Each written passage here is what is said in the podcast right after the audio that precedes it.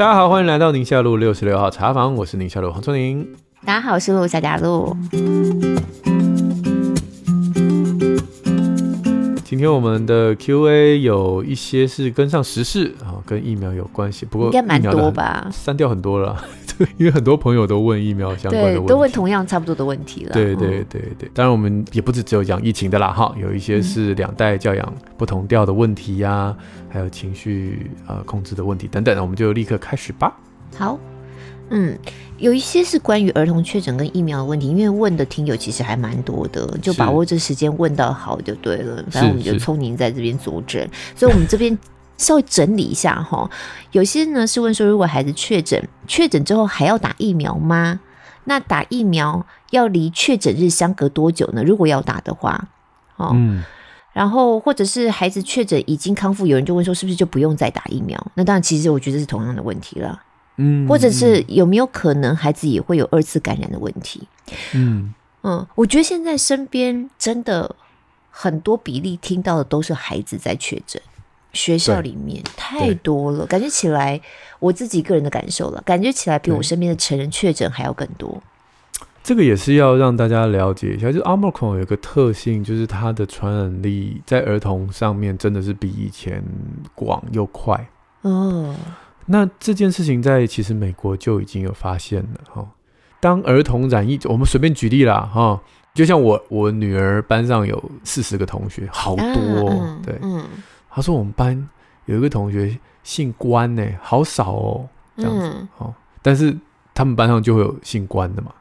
但如果今天一个班上只有二十个同学，你就找不到任何这种罕见性就更少了嘛。对，所以就像美国一样，美国得的病的人数，因为儿童在 Omicron 疫情哇传染力很大，所以死亡人数就会变多嘛。嗯，那跟母数有关。对，可是你不能用这个数字去跟之前 Delta 或 Alpha 的时候比，因为那时候儿童的染疫的人数少。”嗯，所以我我们还是要安慰家长，就整体来讲，Omicron 的重症跟死亡率还是减半，在儿童这部分。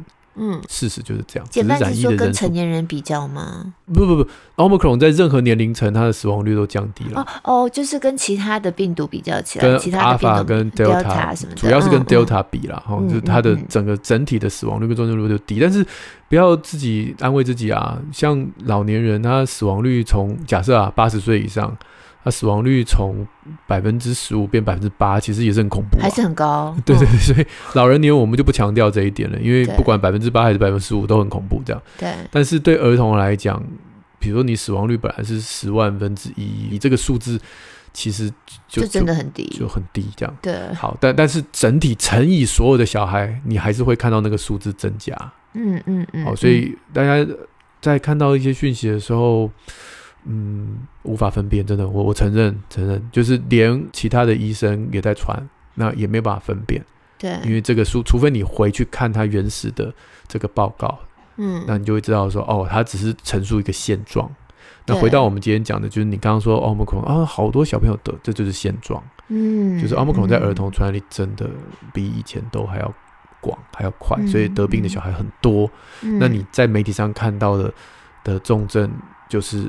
那万中选一这样子，那我们在真正临床上面碰到的轻症都不会在媒体上出现。当然，对、哦、对，这个就是就像前一阵子我的这个学弟妹，他们就在网络上抱怨，因为他们在急诊嘛。嗯，他说我今天塞了七十个啊，我今天塞了八十个，我今天塞了五十个啊，六十个，对，嗯啊、都是就是百分之八十都是嘛，因为都阳性才会去塞嘛。那你想想，每天每天每天，而且我们是单一的医院，然后他一个班，他就可以筛掉这样五十个、几十个。你就知道是，是他是在讲小儿科，就是小朋友他是儿科啊，儿科急诊啊，哇 每天就塞塞塞塞塞塞，就一直塞啊，嗯嗯、就是五十五十五十这样。你想想看，一天只要两三个班，两三个医生，嗯，然后你乘以天数，你就知道光我们那个医院一天一个月就已经诊断多少个小朋友了。对对，啊，他们都拿去了，就回家。嗯、然后我在那个视讯门诊的时候，就看到小朋友在后面跳啊，哇！是好，因为等到排到你视讯门诊，他们已经好了，就对了。又隔了几天，也不用了，视讯门诊的时候要等很久，对啊，那是大概烧个两天左右啊，第三天就生龙活虎了。嗯，然后就看到那个视讯的妈妈反而比较辛苦的，就大人都比较惨的，小朋友就在那边跳啊。哎，我自己身边朋友也是这样，他们就是一家四口嘛，然后是孩子先确诊，也是从学校传染回来的，就孩子真的也虽然也喉咙痛，但很快好像就没事了。然后是后来那个妈妈很惨。就妈妈痛好多天，而且那个痛的感觉比孩子更剧烈，这样子。对，哎，我觉得大人也是吼，都很极端呢。嗯，我有些人真的很不舒服，哎，我觉得好可怜哦。现在不是讲割喉战嘛，就喉咙像刀割一样的，是是割喉战。对，那可是另外一个朋友就说我好了，这样。差别很大，差别很大，真的，我觉得体质上差别很大。哎，那这个听友他们在讲，就是我也很好奇，是不是确？其实不止孩子啊，大人也是这样，是不是确诊就不用再打疫苗？而且现在很多孩子基本上都还没有打嘛，有少数已经开始打莫德纳了。对对对，像因为 BNT 才刚进来嘛，儿童的疫苗。说老实话啦，我们先讲大部分的人，我们的建议是自然感染的话，那你自然感染后三个月以后，我们还是会建议你补一针。哦，好，一般的成年人，那这个小孩目前我们就没有分大人小孩，我们大家都是共同这样建议，这样补一针，这样。所以一样，三个月之后。对，但是这个是没有什么科学根据的啦。嗯，就是我们知道疫苗一针反正也很安全，然后让你以防万一你得第二次，因为会得第二次啦，就是人会得好几次，所以就怕你第一次得的时候。保护力还不够，那可能就是预防你第二次得的时候不要重症这样子。哦，但是就像我讲的，如果是儿童得过，那还要再打吗？尤其是这种十二岁以下的，所以我们一样的建议就是看爸妈。嗯你自己如果得过了，然后你小孩就活蹦乱跳的，你不想打一针，那就不要打。但如果你那一次你小孩也是烧的很夸张，然后虽然好了，可是你很害怕说下次再来还要再这样烧，我真的没看受不了。对啊，那你就打一针嘛。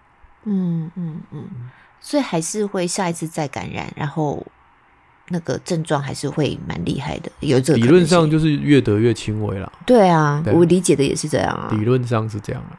嗯嗯嗯，但也要看你当时的抵抗力。所以成年人、青少年、小孩。大概你得过第一次，只要你身体不要太差，你得第二次大概都比第一次更轻微了。嗯嗯嗯。但是如果你今天是有慢性病的、有肥胖的、年纪大的，不一定。对，你撑过一次，不代表你可以撑第二次，因为有其他的并发症可能会跑来。嗯。所以这个东西就会变成不同的人、不同的族群，我们的建议就会不一样。好，所以我我不管成年人、老人了哈，我也不管慢性病的，我就只管儿童。像今天这个孩子，我就会觉得你可以不用打，但是就是你得过了，那你你三个月后你可以不用打，或者是你补一针都好，我觉得这都、嗯嗯嗯、都是可以家长自己决定。那、嗯、就像你之前一直在讲，如果你不打呢，你睡不着觉，那你就去打；如果你打了，你睡不着觉，那你就不要打那种感觉。对对对，对，没有错。好好好。非常清楚了，大家应该都听得非常明白了，这样子。嗯。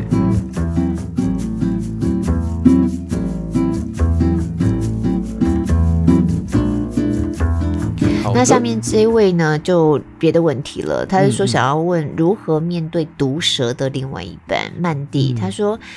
嗯，黄医生、夏主播，你们好，很感谢这样的节目能够陪伴我，让我不孤单。那他常常听到有听友回馈哦，另外一半或是一同育儿的阿公阿妈怎么沟通都没有效。可是有时候听了我们节目之后呢，慢慢改变了想法，甚至一起成为忠实听众，就是阿公阿妈跟另外一半一起成为忠实听众，他就觉得很羡慕这样。那他的状况是他的另外一半呢，你怎么跟他引经据典，你怎么跟他讲都没有效，而且他甚至觉得说你读的这些心理。鸡汤啊，心理学的药啊，怎么育儿啊？他觉得是心灵毒药哎，他觉得只有我自己生活上我感觉到的这个才是真的。哦，所以有的时候在沟通上，尤其婚姻啊、育儿需要沟通的，那真的就是心力交瘁。对，那最让曼蒂难受的是，因为对方口无遮拦哦，常常说话都蛮伤人的。你到底有没有在用脑啊？啊，你的脑全新的吗？你你怎么都不用啊？啊，你们这些饭桶。只会吃饭啊这些。哦，天哪！他就对有人说：“你以后就去卖玉兰花好了，等一下我就带你去大马路口，哎呦，哦，你还跟阿嬷去要一个碗放在那里，哎呦喂，天哪！哎呦喂，嗯，这个这个就不太好了。”对啊，然后这种对话就常常出现在他们生活当中。如果说自己有力气，就缓一下，然后你就想说啊，他就是开玩笑啊，他觉得自己非常需要撒提尔。可有时候自己本身也真的是很累，心里累、精疲力尽的时候，真的就很受伤。即便对方只是随口说说的话，都会造成伤害。那他观察说，对儿子更是，因为觉得儿子现在性格都有一点好像不大对劲了。有时候被指责的时候，孩子会有很大的反应，说我又没有。甚至还有时候英文单字拼错，他也会很生气，我没有错，然后坚持是妈妈听错这样。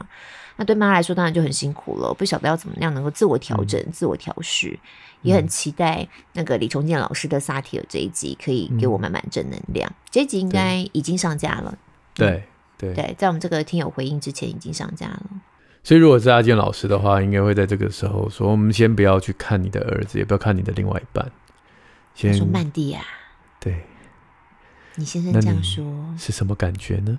先自我觉察啦。嗯，那当然，上次阿健老师也给我们一个很重要的提醒，就是有的时候自问自答，自问自答也会有一些这个死胡同，所以这个自我觉察过程当中，可能也真的需要有专业人士陪着你，帮着你，然后带你去觉察你的内心。这个是上次阿健老师给我们更多的这样的一个对于他的这个萨提尔的样貌的了解了。对。所以意思就是一样，就我们很多人在这样的一个情绪的纠结当中，我们以为自己可以自救，还可以救隔壁的人。但是如果你真的自救已经很长一段时间救不起来，真的寻找帮忙不是羞耻，对，嗯嗯嗯。嗯对，而且有的时候在这样状态之下，想着要怎么样去改变对方，想着要怎么样跟对方沟通，我觉得那其实会带来更大的挫折。因为我看他所描述的他的另外一半用字遣词，那真的是随便讲一句话都会伤人的。嗯嗯，那需要有多大心理的力量来去面对每一天的相处啊？对对对对啊！那你试图要去沟通，试图要去改变他，我觉得那常常会。真的会让自己就会陷入到一个更无力的状态。那在这个时候，反倒是真的第一步，先怎么样坚强自己、兼顾自己。就像从你刚刚在讲的，我如果自救没办法的话，怎么样去寻求外面的帮助？我觉得这个是还蛮实际的一个建议。嗯，所以如果今天人能够自己已经照顾好自己的情绪，然后爱自己的情绪，就像我们在萨提尔那一集，是对我来讲，我们的捷径就是我们知道上帝。是接纳我的每一个软弱。那我今天听到这些伤害人的话，我的情绪可以被照顾、被安慰。那经过长期训练之后，或许我们就有机会用这样的一个力量去爱另外一半。那这个要现在就做很困难，但如果有一天我们可以做到的时候，那么你可以去。对你另外一半付出更多的关心跟称赞，就是他会讲出这些话，跟他会做出这些事情，其实一定他背后也有一个他自己的功课，需要被关照的幼小的心灵，不管是过去啊或什么的。所以我相信，对他来讲，他有一个很深的需要被被包容、被接纳的部分。那如果我有力气了，我的内心很健康、很坚强了，我就有机会去。洗脑他，我的洗脑就是用称赞的方式洗脑，因为他一定大部分会讲这些话，一定也是对育儿上面挫折嘛。那挫折表示他还是很爱自己的儿子，只是恨铁不成钢啊，什么什么的。所以我们可以去称赞他爱孩子的部分，称赞他，感谢他为家里付出的部分，而忽略掉这些伤害人的话语。嗯，或许这也是开始试出橄榄枝的第一步吧。我觉得兼顾儿子好像也还蛮重要的，孩子，因为他的形容说，孩子其实也常常会被。爸爸说的话受伤，甚至就开始有一些性格上面的反应，他都觉得不大对劲。对，对，寻求帮助还是我觉得第一步要做的。嗯，因为我觉得我们今天不管讲什么，我相信这位曼蒂他其实可能都知道，可是不见得做得到。就像他底底下有说他精疲力竭的时候，对，他实在没有办法再再去调和父子的关系。没错，对啊。不过我我们刚刚在讲阿健老师，我就是在回想那集啊，我觉得我在阿健老师身上有个很强烈感受，他在就是情绪的界限上面，他真的是画的非常清楚的，他不会因为对方的情绪去干扰到自己。对，那我觉得这真的很不容易，要做很多功课。而我觉得也在思考，如果像我碰到类似像这样的状况，就语言伤害，我们家孩子常常彼此吵来吵去嘛，有时候讲话也口无遮拦的，嗯、尤其是小孩。嗯，我后来发现，我好像也试着在教他们怎么样做这样子的情绪界限。那常常就是，例如说有一个骂另外一个说你笨呐、啊。啊，什么什么，我很不喜欢孩子这样骂，当然就会去慢慢去纠正嘛。可是，在那个当下，那个被骂受伤来讲，我就会说：“那你笨吗？”他就说：“我不笨呐。”我说：“对啊，那你知道不是事实，我们就知道了就好。那你说的不是我这样子，对对，就好像已经在他们还小的时候，因为通常对于骂笨有反应的，都会是那个最小的，他会很介意他姐姐说他任何事情。比如说，他那天他姐姐在算他的朋友。然后算完就说：“哦，你朋友就这几个哦，这样子。”然后他就很受伤，他觉得妈姐姐都说我没有朋友。然后我就先拉回说：“你觉得你没有朋友？我有朋友，我有很多朋友。”对啊，你有很多朋友，这是事实，你就不要管那个不是事实的部分了。对，就很有意思。但我就开始，因为阿教老师那一天跟他对话之后，我就拿来想自己在生活的日常，嗯，会觉得说：“哎，好像。”训练孩子这件事情，我会觉得好像是有意义的。对对对对对，就是划清了你的你的反应，你的语言不要对我造成伤害。既然它不是事实，我就能够把那条线画得很清楚，这样子。对呀，所以有一个这样的母亲来陪伴你的孩子，他也就可以从小就知道，不只是我一个人孤军奋战，我的妈妈也相信我不笨，而且我很多朋友。对对对，对吧？总是要有。这样的一个力量陪着他，不然自己说服自己也很难。嗯嗯嗯。好，那希望曼蒂能够有机会哦，至少找到能够陪伴他去安抚自己情绪、探出自己情绪的人，对，对，然后让自己的这个被爱、被包容的感受跟力量建立起来。嗯。好，我们先让自己成为一个。喜欢自己、爱自己的人，这是最重要的。嗯嗯嗯嗯嗯，真的。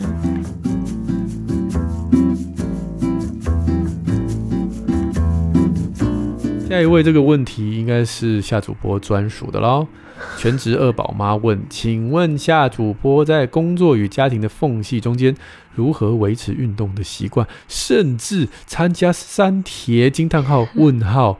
我身为二宝妈，自从怀上大宝已经三年没有再去跑马拉松啦，也不知道什么时候才能找到一个完整属于自己的时间，一个人去跑步呢？哇，在这个时候呢，有人提到这个题目，我就要 announce 一下了。我们宁夏路真的已经组队了，明年。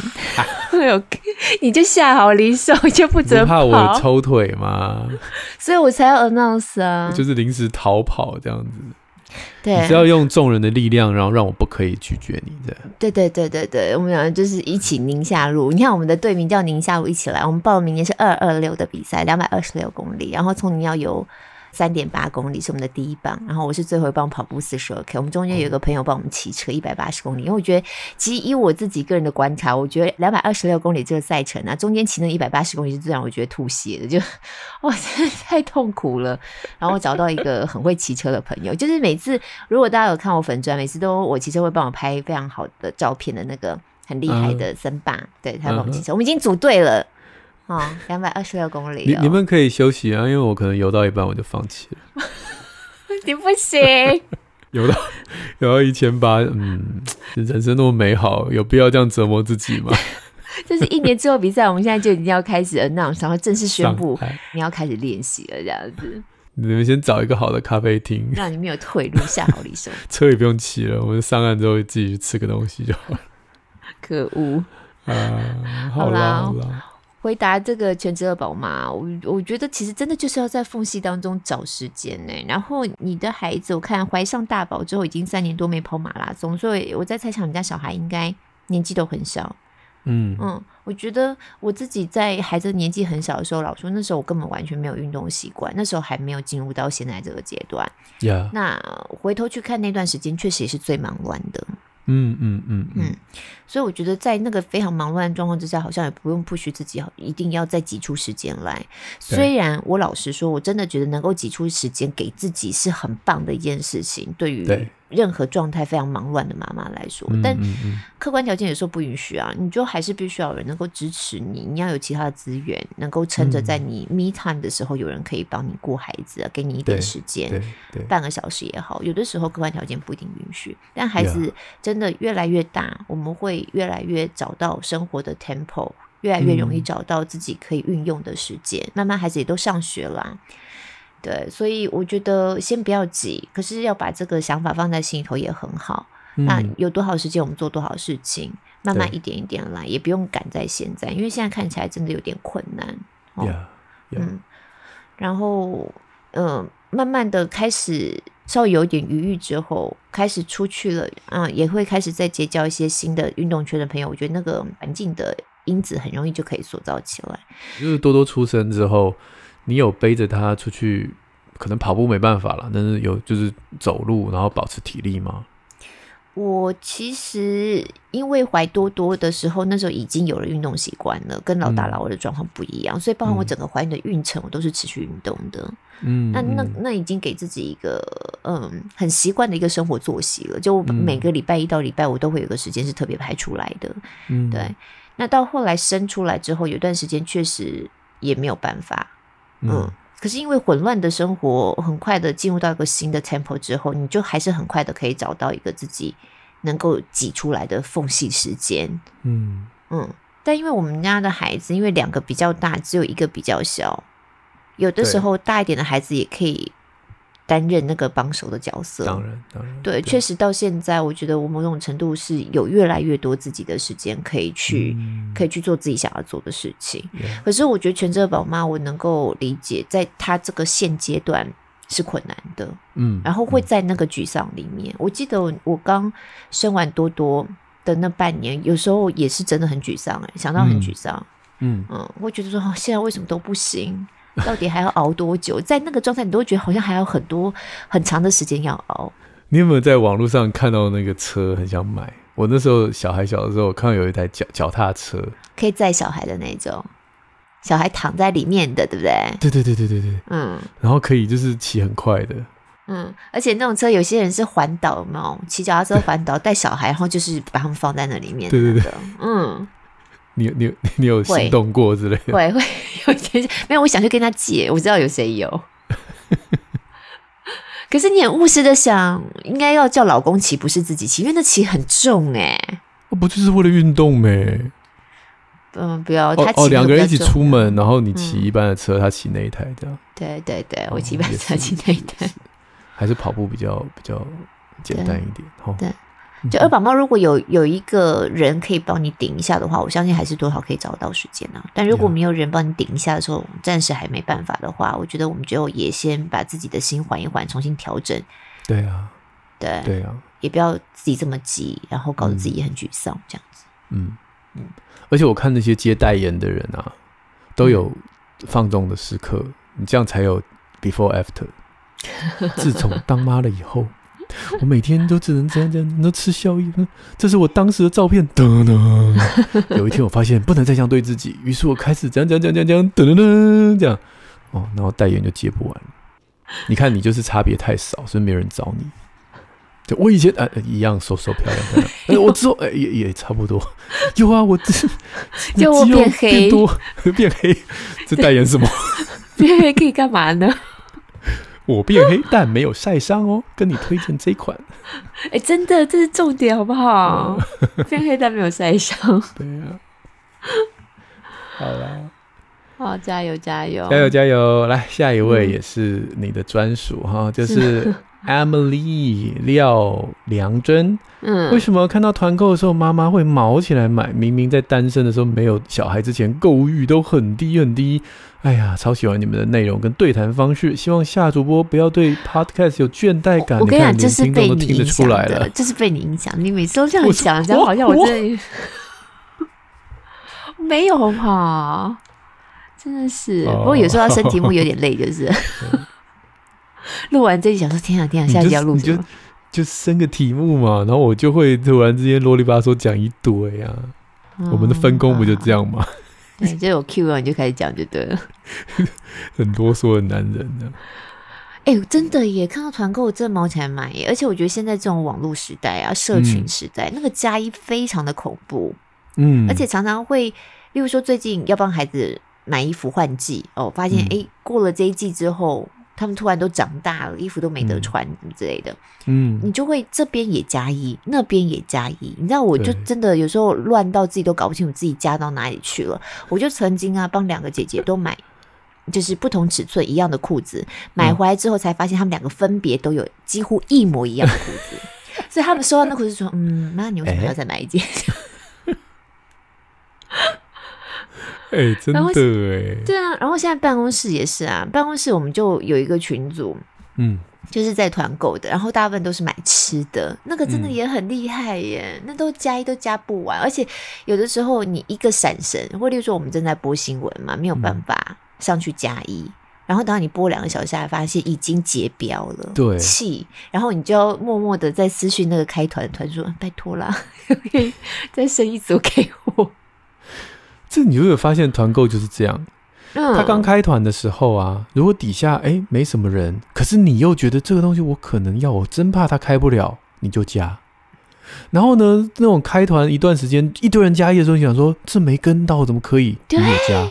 对所以没什么人你也加，很多人你也加，那就每一团都加啊，很恐怖哎、欸！加一真的很恐怖，而且加一真的是没有经过思考的购物。你看我们以前去店里头买，你还会比一比价，比如说什么鬼？对，同样，假如你要买鲜奶，你会拿一下旁边那一瓶看一下啊，然后比比那个效期呀、啊，比比价钱啊之类的。嗯现在你都不用思考，就直接加一，立刻然后就送出去了，几个按键而已，根本都没有想。然后有时候是你在比价过程当中，以前在实体消费，你有时候就觉得，哎，想一想好像不需要买，然后又会放下来，然后又又会去拿旁边别的东西，那、嗯、你会想，对，你会经过思考之后再购物。虽然那个时候购物已经够冲动了。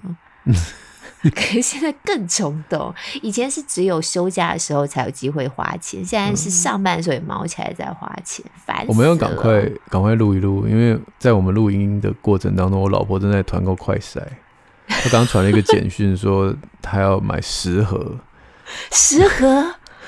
我我我没有空出去阻止她，我们赶快录完，我要阻止她加十。候用到什么时候？主在来之前都要用吗？是，那他可能是帮周边人一起买了。可能就是很，因为价格是很漂亮了，可是有一点。你知道我一听到你现在这样讲，我很想叫你老婆现在就把链接传给我。那我们给你五盒，我们我如果没有劝买，我如果没有劝退他的话，我给你五盒。谢谢。这怎么能做过呢？对，这么多鼻孔啊！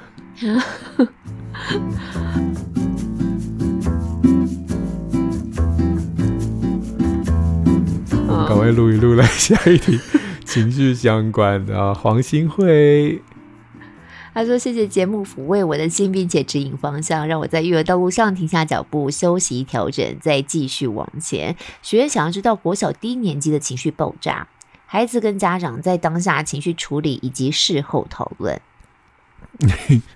这个你应该更熟了吧？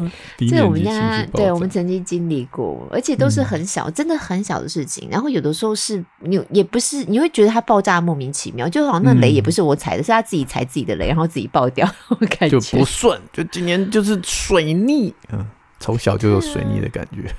啊、我好像有分享吧？有一次他就叫我考他全词。然后第一个考的他就不会，然后他就整个爆掉。嗯、我想说，哎、欸，不是我要考你的耶，是你自己叫我考的耶。谁叫你考那么难的？没有啊，一年级然后什么难到哪里去？一、哦、二年级然后难到哪里去的圈子？然后他爆了，就开始哭，想说没有关系啊，就那我们现在不要考啊，我们你要不要？那你再去复习一下，或是我们先去吃个晚餐。嗯，那完全就已经无法收拾，因为他已经整个爆开了。嗯嗯嗯，嗯，对，就是理想跟现实的差距啊。嗯。他拿给你的时候，信心满满的，对，对，期待是都会这样，就没想到第一题就跌到坑里，啊，嘣。嘣，我刚才的努力都白费了，嘣，嗯，嗯，但是不过有时候久而久之，你看到小孩崩溃，有时候你会觉得，如果你那天不是特别累、特别的疲乏，你会觉得蛮好笑的。嗯、对，哎、欸，所以你讲到重点了，我们面对他的情绪，我到底有多大的这个能力去去吸收？跟我自己的状态很有关系。对，嗯，如果我那天觉得哎、欸、还好，你反正那你就闹，你就闹一下嘛。我真的就可以好整以下，在旁边优雅的看着你闹这样，然后自己都不受干扰。然后就觉得好可爱哦，就是为了这种事情爆炸，怎么那么就其实真的看着在旁边觉得蛮好笑的。对，我女儿前阵子爆，她很少爆炸了，但是那天就是爆炸，然后在那边哭。然后其实是他写作业写到哭，好像有个东西他不会写，卡住。心智图，你会画吗？其实我也不会画。我们家孩子很小就开始要画，他们学校很小就有就开始训练他们画心智图。对啊，他就开始开始哭，然后咒骂老师，咒骂、嗯、老师 的神经病，出这个题目然后我不会写，明天下家。然后我一开始本来不晓得他在哭什么，然后我就听到我老婆在外面软言相劝，哎呀，那我们今天，后来我就听到我老婆声音，嗯，开始也起来这样，我就赶快出去这样。然后我就说发生什么事，然后就看到就是我女儿眼睛肿肿的啊，然后她就说啊，刚好就是不会，然后我教她又不听这样，然后我就在旁边说，那你可不可以跟我讲是什么事这样子？然后我老婆就解释给我听，嗯，然后我就开始上网查，因为我其实也很少画心智图，但我知道是什么东西了，而且我以前有一个软体就专门做心智图，只是我忘了而已。有有有有有对，那我找 我还找不到那软体，太久没用，然后我就自己。画这样画画画，然后我就画画完，我就给他看，我就说：“哎、欸，我大概想你需要的是这个这样子。”然后看一看，他也没有谢谢我，谢谢你。但反正他就他就开始埋头苦干，因为反正他的时间也不多了。嗯，对啊。后来我老婆晚上都还是会陪小孩聊聊天嘛。哦，对，那很谢谢他。我小孩睡前的情绪都很安稳，因为就是我老婆都会陪他们聊天这样。然后就说。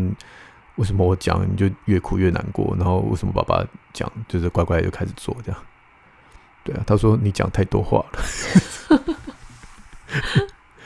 他说你你一直讲啊，我我又听不懂啊。我本来已经很不懂了，你越讲我听越听不懂，我就更难过。嗯，那宝宝就画给我看啊，哦，看看我就哦，那就好像没有想象中那么难这样。嗯嗯，好啦，这是在炫耀文，可以吗？就是。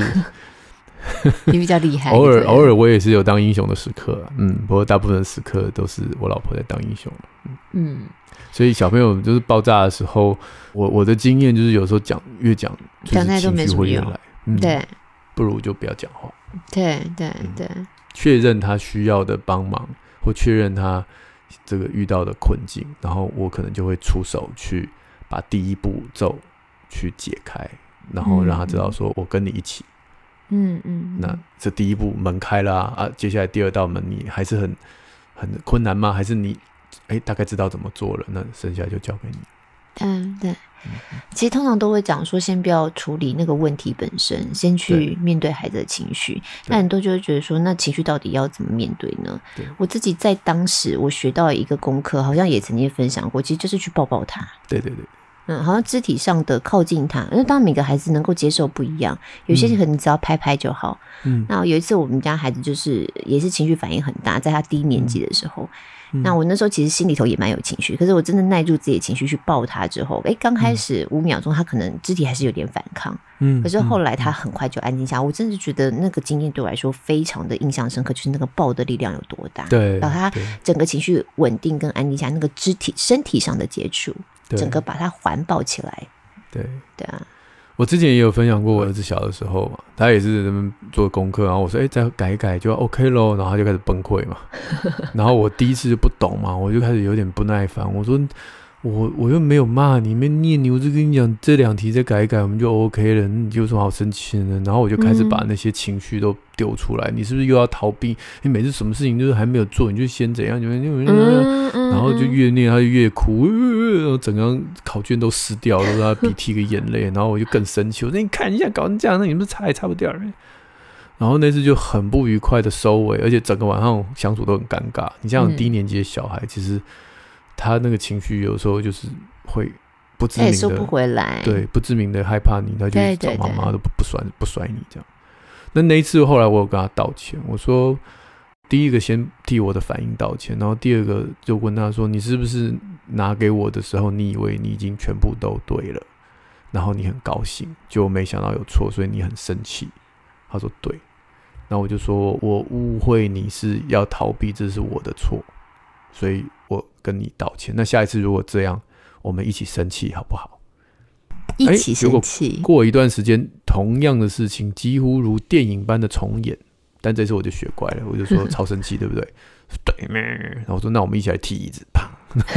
我说哎，不要踢踢椅子太太那个了，不然我们来来这个生气跳，然后就在床上跳，然后打打娃娃干嘛的，嗯、摔跤，然后我就跟他在那边发泄了一下，然后我就说这样 有没有很爽？我说嗯，那我就那我把剩下两题写一起，我们出去玩。啊，嗯，十五分钟搞定，搞定。上一次搞了一整天，一整晚都、嗯、很尴尬。嗯，对啊，厉害厉害。哎、欸，所以这个就是讲到事后讨论，因为这个新会也有讲到，那怎么样事后讨论？这个我觉得还蛮重要。像我那时候就是因为情绪当下是什么东西没有多讨论的啦，对，也不用跟他说太多。等到整个事情全部都结束之后再来讨论，说，哎、欸，那你下次希望我怎么陪你呢？对。你可以开出一些选项，像我那时候就问说：“那你希望是自己一个人让你安静一下呢，还是希望妈妈在旁边陪你呢？还是希望我们先出去走一走呢？”就是你给他两三个选项这样子，因为孩子低年级，有时候他也不知道他到底该怎么样比较好，这样。对。那像你刚才，那你下次我们一起分生气。对，而且不同小孩选项不一样，对不对？对对对对。我女儿就是要自己静一静那种，我说你不要理我。我气不消，我自己会走出来。嗯、对，你看，那儿子就是一起生气这样对对，对这个过程就是一个认识孩子的个性，然后也是做父母最好玩的地方。我觉得，与其说我只有一个标准答案，多几个答案，你会发现每个孩子都不同，那种感觉更有趣。对，然后我觉得有时候摸一下，就是孩子虽然第一次选择说，那你让我静静，可是下一次他就是爆炸的时候，发现这是好像我我不行，对，你让我静静我不行，他可能下一次会选不一样的选项，对，就是好像不是一锤就定案的那种感觉，没错没错没错。然后来来回回要个几次这样子，那就会越来越好这样。对对，嗯，跟买房子一样，跟买房子。一样，看那么三十个房子，每次意见都不同，就后来就越来越知道自己要什么啦。后来就不买了，后来就不买了。好了，离题了。来，我们来看下一个哈。这个 Tammy 说，亲友口耳相传知道宁夏路，想许愿问一下，无害嫩婴变有脾气小童子该怎么教？啊，我们刚刚已经讲了哈。对，无害嫩婴变有脾气小童，跟低年级情绪爆炸，我觉得差不多了。对对对，我觉得有点类似，嗯、因为他们的年纪都比较偏小嘛。嗯嗯，嗯，有时候其实真的搞不清楚自己在生气什么。我觉得对这个年纪孩子来说，嗯嗯，我的书上那个一抱二问三离开，我受不了，谢谢你。好，这个我讲过大概两三遍，我今天不讲了，大家可以在网络上还有我的书里面都可以看得到哈。还有这个安心做父母，在爱里无惧又再刷喽啊！再不买书店要缺货喽，等到再下一刷不知道什么时候喽。干嘛这样？这不是好事吧？再刷，下个月再再刷，这样才是好事吧？再下一刷什么时候不知道？那不就绝版了吗？对对对，绝版。要买要快哦。呃，那个小编也提醒我们说，哎，跟情绪相关的议题，如果有兴趣的话，可以在前几天啊 Shopping 现在有一个专家严选的那个活动。那他找了我，然后罗宝红老师、光光老师跟黄彦君物理治疗师，对，然后我们有。推一些跟情绪相关的绘本，还有书套书这样子，我们每个人都推荐了几本了，所以你可以在上面可以找到也许适合你小孩年龄的啊，还有喜他可能喜欢的呃书本的样貌，那就可以。小童就跟他一起共读嘛，对对对，对，然后就让孩子认识自己的情绪，认识怎么样好好的来表达自己的情绪。没错没错没错。那大一点的孩子就可以自己读这些书。对，那个链接会放在节目资讯栏里面哈，大家点进去就会看到四个人的头，哎，嗯，四个人的头。好的，来吧，我们来看下一集。林温蒂他说：“小编两位主持人好，黄医师书上提过，父母如果平均讲一个小时讲两千一百个字啊，就是那个三千万个词汇的研究啊。嗯，父母如果对小小孩每小时讲两千一百个字，小孩长大以后智商会提高哈。然后 有时候就是他想要做，可是很累。”讲不出话，累都会很累，真的。只想放空，可以不要让我让我一个小时讲那么多话，还少一百个字。对对对，还有算去找你爸四个字。真的真的，我们家小孩每次妈妈，我说去找爸爸，去找爸爸。再讲十次，就是去找爸爸，去找爸爸，这样应该凑起来就凑足一百个字。那他就问说：“哎、欸，怎么办？哈，这个这样子好像不及格哎、欸，自己是一个不及格的父母，千万别这样想，温蒂，救命！嗯，我们引用那个三千万个词汇的那个研究，不是要给大家压力啦，只是想要提醒家长陪伴的重要性，还有三 C 产品的毒性。嗯、我们只是要强调这一点哦，因为你陪伴他旁边，你总不会不讲话嘛。”对，对，对，所以就算是一些生活上的一些无意义的话语，都算是沟通。真人的沟通很容易就会超过，而且两千一百字是英文啦。哦，不能用中文这样算。它是它是英文的研究啊，所以它它那个字是用英文去，但是中文到底翻译过来到底对应是中文的几个词，我也不晓得。嗯，但只是要强调。你如果一开电视，好，因为人家在人家家里面研究者放录音机，只要电视声音一开，哎，家人之间讲话的字数就是零，就没有互动啊。对，就只剩下电视的声音这样。对，所以那个研究只是想强调这一点，就是不要用 3C 养小孩，不要用电视养小孩。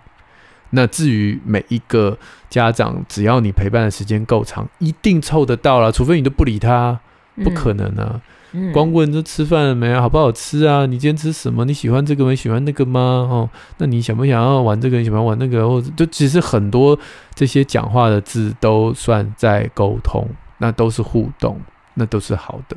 而且我发现有时候跟小小孩讲话啊，就是真的要口语表达嘛，嗯、所以可能真的在讲话这样子。可是有的时候跟比较大的孩子啊，有的时候你就是共处一个空间，然后各做各的事情，我觉得感觉其实也还蛮好的，不一定要真的说话。就是说我们都在同一张餐桌上，然后他看他的书，然后我做我的什么事情这样子，或者有时候他在拼图，我在看书，或我们一起拼图，其实拼图都没有讲话。对、啊，你说哎妈，你看我拼到这块，就讲这么一句。或你看，我找到了这一块什么之类的，都很简单。可是就是那个一起的感觉。对，嗯。然后他拿他的作品，你看我画好了，对对对，你不要，对对，就是你不要说哦，很棒很棒这样，你其实多两句就好了，他就知道，啊，你真的很喜欢。嗯，哎，这个好漂亮哦，这个门你是从哪里？很像我们，你看过哪个门？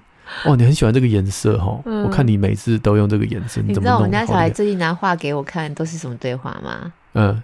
他那天就一回家，心痛了。妈，哎、欸，你看我画这张明信片，我们家老大，嗯，三百，三百，卖你三百，我就说一百，他说哦，一百五，我们在外面讨价还价，我最后一百成交。然后买就把它贴在冰箱上，因为他最近要买东西，他钱不够。我跟他说，你要买这个，你绝对是自己要拿钱出来，我绝对不会帮你出钱。他就要想尽办法存钱。他最近就一直在换，一直在卖我们。我说，你除了我跟你爸可以卖之外，你还有谁可以卖？他就开始一直想，哦，那我的钢琴老师说不定他会愿意买。小提琴老师，我要跟他卖看看。就跟那个外国小孩卖饼干是一样的道理，啊，大概是这意思。所以最近针对他的话，我们对话都是这样子：多少钱你要买啊？多少钱？天哪！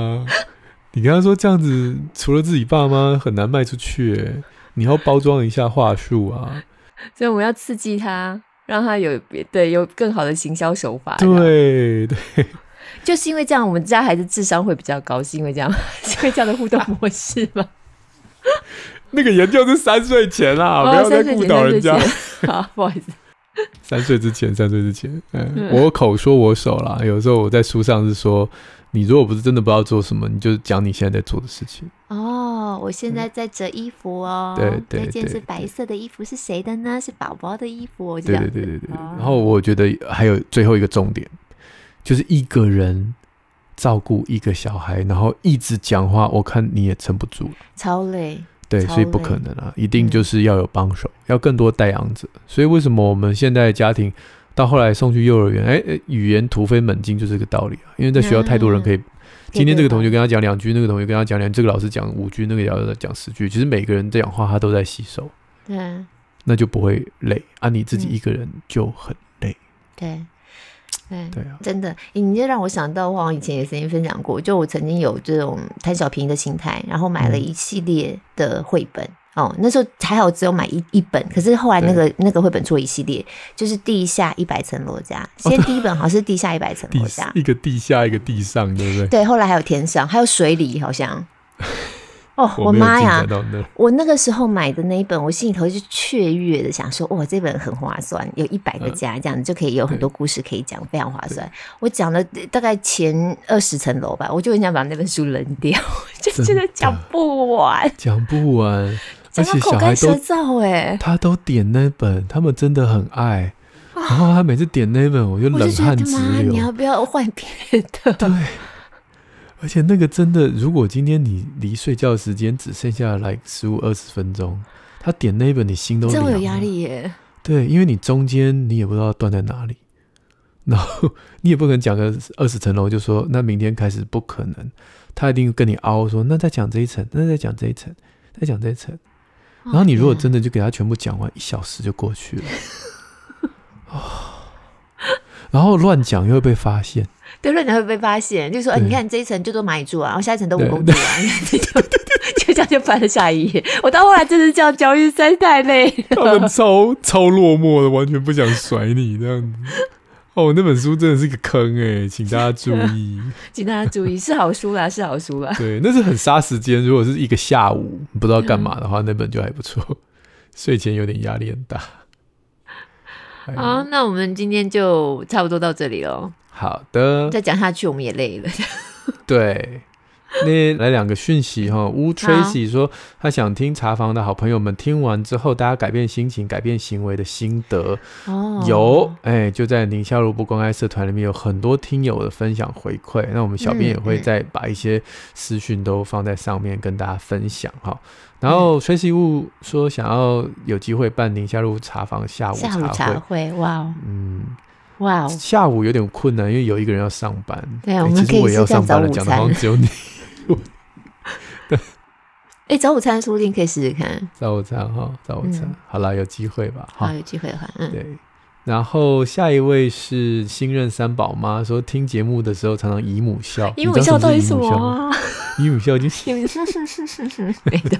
而且那个年龄啊，还有那个外貌要姨母的样子。无论是离题或岔题，都很有爱。只要是两位主持人讲话，都很喜欢。谢谢，谢谢新任三宝妈，也祝福你三宝生活耶！三宝妈，三宝妈，对。好的，那么在我们今天的 Q&A 就到这边。宁夏路好书专卖店有我们过往推荐的亲子天下出版好书的线上课程，还有刚才我们所说的连结，都会在资讯栏里面，请大家点进去喽。没问题的。然后还有 Apple Podcast 或 Spotify 听的话呢，五星帮我们赞一下。学员池都还是持续开放当中。然后如果嗯大家在那个我们的私密社团，嗯，也有留言的话，有的时候我们也会把它一起收收进来，之后就会在我们这个时段呢，也会跟大家来做一点分享。是的，在社团里面，如果有想要听到的节目内容，或者是想要分享的，通通都可以。嗯，肆无忌惮，肆无忌惮，不要骂我就好。不是天马行空了。哦，那我们就下礼拜三空中再会，拜拜。